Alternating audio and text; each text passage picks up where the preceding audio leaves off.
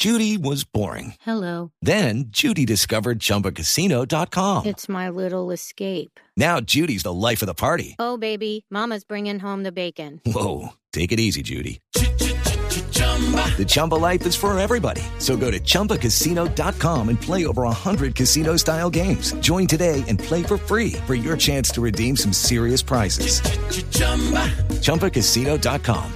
No purchase necessary. Void where prohibited by law. 18 plus terms and conditions apply. See website for details. Muy bien, y arrancamos, les decíamos, entre otras cosas, eh, con eh, un reconocimiento a un hombre que hoy está más vigente que nunca. Eh, Mónica, hablamos de Alberto Donadío. Alberto Donadío, usted lo decía en los titulares, es el decano del periodismo investigativo en Colombia. Fue el hombre que se ingenió, se craneó junto a Daniel Samper Pizano la conformación de la primera unidad investigativa, esa que le gusta tanto a María Camila, y que hoy esas nuevas generaciones de periodistas de investigación, pues eh, han intentado seguir eh, casi que como una secta, como una devoción a estos periodistas investigativos. Alberto Donadío acaba de ser reconocido con el premio Vida y Obra, toda una vida dedicada al periodismo, más que merecido en los premios Simón Bolívar. 45 años de oficio. Y vale la pena hablar de este tema, del periodismo inve- investigativo, Juan Roberto, sobre todo por estos días en los que estamos viviendo tantos escándalos, tantos temas al que el periodista tiene que ponerle el ojo, pero sobre todo con criterio, porque también se nos olvida que el oficio del periodista es hacerlo con rigurosidad. Le leo un pedacito de las palabras de él antes de saludarlo Por favor. una parte de su, de su intervención, de su discurso, que además es otra clase de periodismo, en la entrega de ese reconocimiento de periodismo Simón Bolívar por vida y obra. Un informe investigativo de tener la misma fuerza de una sentencia judicial de última instancia dictada por magistrados probos e impolutos. La denuncia que se presenta ante la opinión pública no puede estar sujeta a rectificaciones, porque del periodista investigativo se espera la última palabra. La última palabra. Aquí le tengo la receta del periodismo investigativo que lleva tres ingredientes. El hecho debe saber, debe ser de interés público. Segundo, alguien quiere mantenerlo oculto. Tercero, el periodista, quien lo escribe, no siempre se tienen a la mano los tres ingredientes, pero siempre debe existir la más absoluta rigurosidad en los datos. Es un hombre, es un hombre que, repito, está más vigente que nunca. Y Andreina, en su, en su intervención de la casa de referencia Mónica y María Camila, habla siempre, siempre de que no se pierde la vigencia de esas reglas mínimas para hacer un periodismo riguroso. Exacto, dice que esas reglas no cambian aunque la tecnología haya cambiado y existan nuevas fuentes de información cibernética. Así que los nuevos tiempos no pueden quitar esa esencia de lo que es el periodismo. La esencia de un periodismo riguroso, objetivo y transparente. Eso representa Alberto Donadío. Alberto, un gusto saludarlo hoy domingo. Gracias por atendernos en Sala de Prensa Blue. Muchas gracias a ustedes, muy amables por uh, la invitación y estoy eh, muy complacido de, de, estar con ustedes. Antes, antes de entrar en materia, Alberto, eh, eh, le costó un poquito de trabajo volver a Bogotá, ¿no? A recibir el premio. Hace muchos años no no puedo estar en Bogotá por, por la altura, sí. pero tratándose pues de una ocasión tan especial, fui por las horas estrictamente necesarias al Teatro Julio Mario Santo Domingo, también para agradecer a todos los colegas, profesores, estudiantes y a todas las personas que van a esta ceremonia tan importante que hace el, el premio Simón Bolívar, que es la gran mm. congregación pues todo de todo el periodismo nacional. Entonces hice, pues fui, aunque no debería, pero estuve pues unas unas horas muy gratas y, y lamentablemente pues no no me pude quedar más tiempo. Sí. ¿Cómo así que no no quería venir? No podía. ¿Qué, qué le, no, es que yo no puedo ir a sitios de Claro, de, por el tema de la altura. Además ¿no? de, de, sí, la altura me afecta, me afecta y no, hace muchos años no, mm. no, vivo en Bogotá, ni puedo ir a Bogotá, ni a sitios de, de esa altura. Ah, pero vive, vive en una Bogotá, ciudad maravillosa que es Bucaramanga. Eh, Alberto, sí, señor.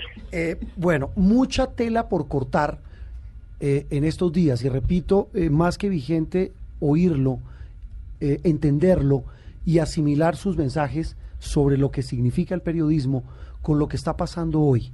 Y me, re, me refiero a tal vez el mayor flagelo que hoy nos, nos azota, que es el de la corrupción. Uno que usted conoce de vieja data, eh, los corruptos, el poder, eh, los entramados de ese poder con, eh, mezclados con personajes corruptos para sacar tajada y provecho de X o Y circunstancias.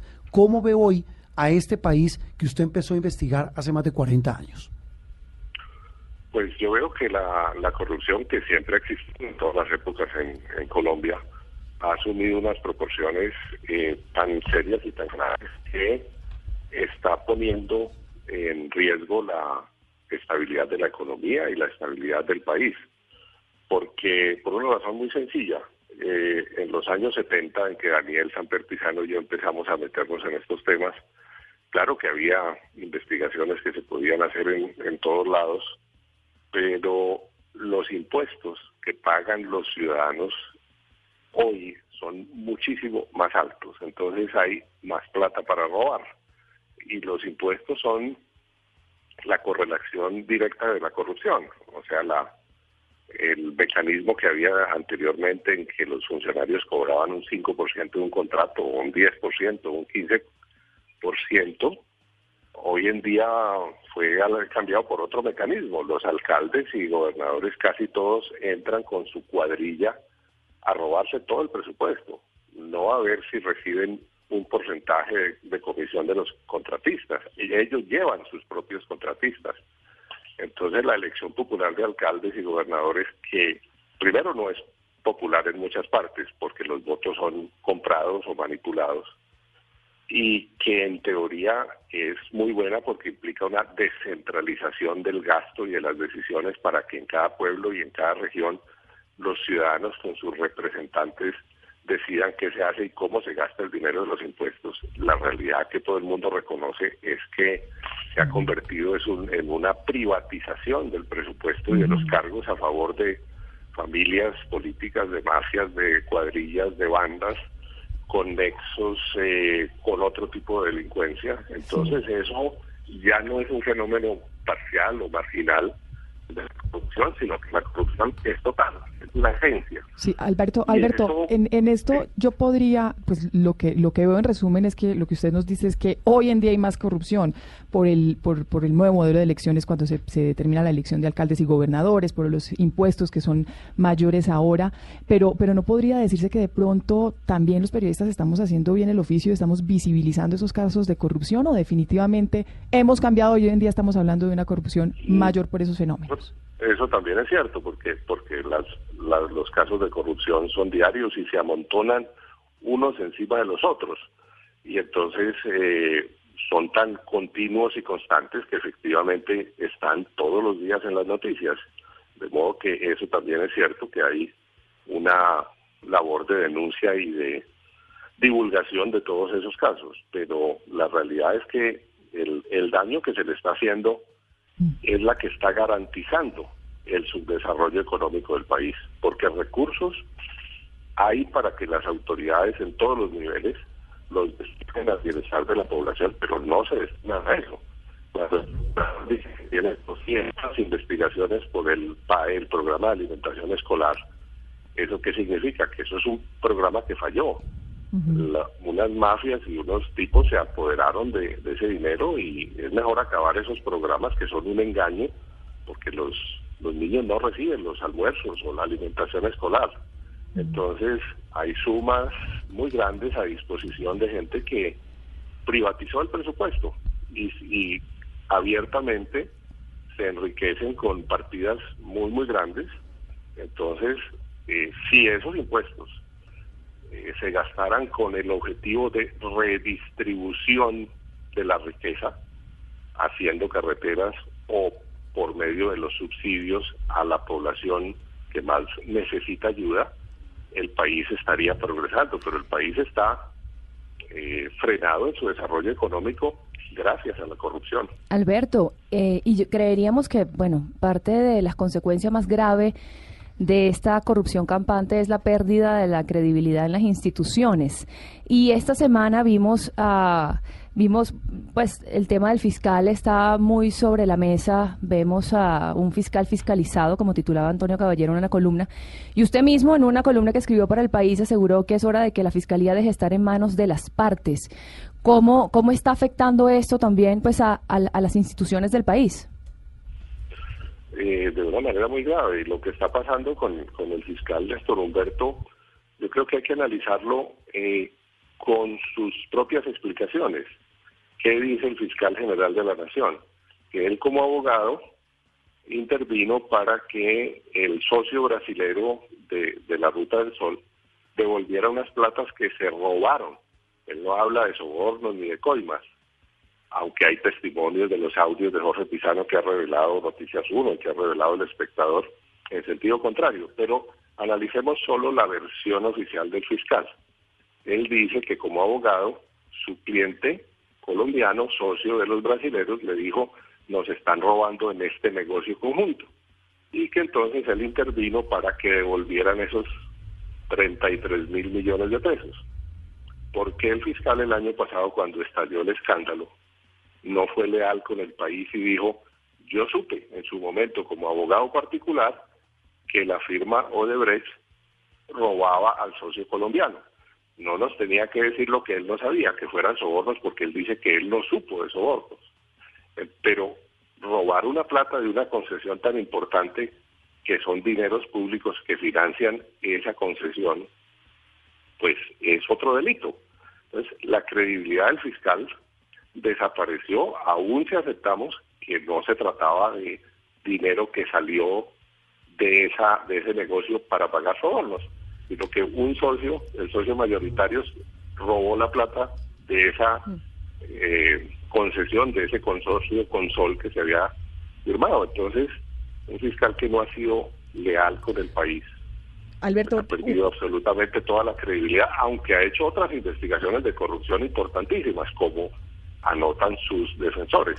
Un fiscal sobre el cual desde, desde el inicio de su administración se tenían cuestionamientos eh, principalmente o concretamente sobre este tema de Odebrecht y le devuelvo un poco la pregunta que le hizo Mónica sobre la responsabilidad de los periodistas y usted en su columna retrata una conquista que se tuvo cuando usted arrancó con la unidad investigativa y era que el derecho que tenemos los periodistas mm.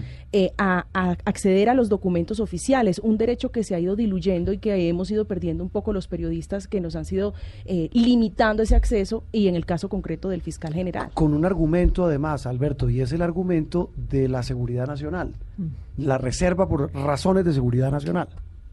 Sí, hay, hay muchas, muchas limitaciones y muchas trampas que se le ponen a ese derecho, pero tenemos que insistir permanentemente para defender esa conquista que es eh, única en América Latina. Ningún país tiene una legislación tan antigua y tan sólida y unos antecedentes. No, no las ganamos todas, pero ganamos muchas y, y el derecho de petición se ha vuelto pues un derecho que tenemos no solamente los periodistas, sino los ciudadanos, los abogados, las ONGs, los campesinos y que se utiliza.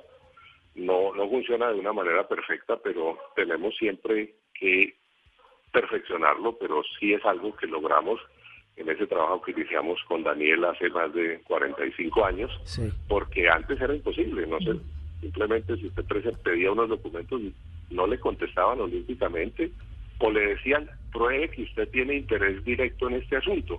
para, para, para recibir ese documento. Sí, Alberto, una pregunta final y, tiene que ver con una reflexión. ¿Hacia dónde va este país? Usted, usted nos pinta un panorama triste, doloroso. alguien decía que el fin, eh, entre comillas, el fin de la guerra o, la, el fin del conflicto con las FARC había dejado, y era un argumento de, de, incluso gente del gobierno Santos, el, el, anterior gobierno, de que había dejado ver el tema de la corrupción en toda su dimensión. Pero ¿para dónde va el país? ¿Para dónde vamos en medio de, este, de esta falta de credibilidad en las instituciones y en quienes ostentan el poder en esas instituciones. Sí, pero yo no creo en ese argumento de que el conflicto armado no nos dejó ver la corrupción. Eso no fue lo que sucedió. Los representantes del pueblo elegidos en las urnas, en lugar de atender las causas y las soluciones del conflicto armado, se dedicaron en los últimos 40 años a enriquecerse y a robarse el presupuesto.